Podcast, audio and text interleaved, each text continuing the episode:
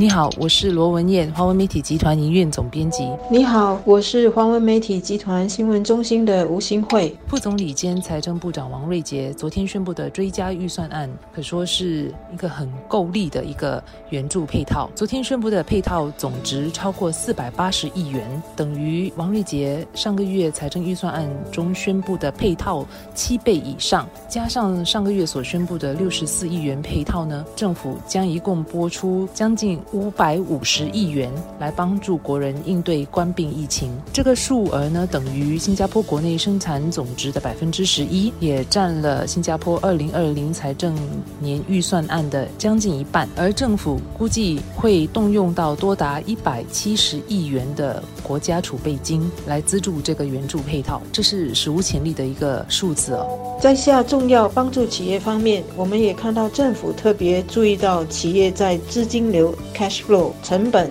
cost 和信贷 credit 这三方面的需要，比如为了舒缓企业当前的这个现金流，公司和自雇人士所支付的这个所得税呢，会自动延迟三个月，不需要他们申请。在舒缓企业成本方面，政府会取消今年的所有政府费用，例如呢，让这个商业的房地产业今年不需要缴交房地产税。这些受惠的商业房地产业主呢，就应该把省下的这个成本分享给他们的租户，给这些商业房地产的租户。有更大的减租，甚至是免租。环境局属下的小贩中心呢，政府也会让他们小贩摊位有三个月的免租金。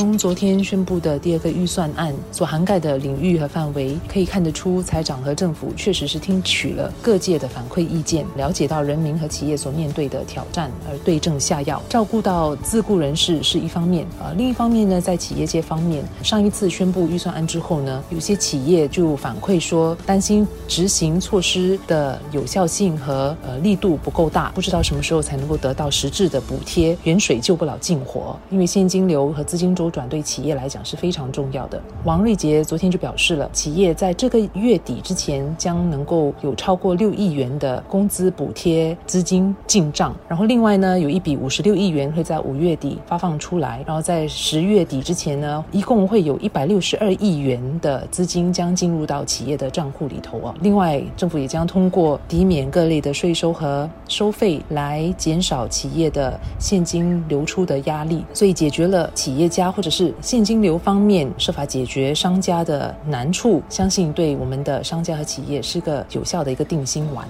贸工部昨天宣布，我国今年第一季的这个经济同比呢萎缩了二点二八仙，是二零零九年以来表现最差的。一个季度，考虑到内外部的经济环境正在急剧的恶化，贸工部已经进一步下调今年全年的经济展望，估计呢是负百分之一。到负百分之四。另外一组数据也是令人担心的。世界贸易组织的这个总干事就指出，由冠状病毒大流行所造成的经济萎缩和失业情况，会比二零零八年的这个经济衰退更加严重。这种种的的消息和数据都显示，我国政府的第二轮经济援助配套下重本来救急和救济是重中之重的。不过，政府的这一切救急和救济措施将会无济于事。如果国际上没有好好合作，出全力来抵抗疫情的失控，导致全球。